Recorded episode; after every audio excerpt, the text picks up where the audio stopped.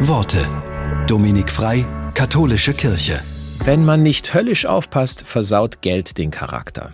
Das sagt der evangelische Pfarrer Holger Janke, der mit dem Motorrad nach Santiago gepilgert ist und dabei unterm Helm viel Zeit zum Nachdenken hatte. Er sagt, Geld versaut den Charakter, sagt der Volksmund, und ein Reicher kommt nur schwer ins Himmelreich, bekundet die Bibel.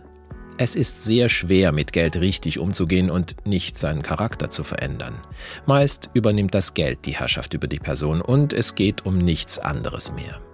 Doch ohne Geld geht es nicht. Es ist gut, ein neutrales Zahlungsmittel zu haben, um den Warenfluss auszugleichen.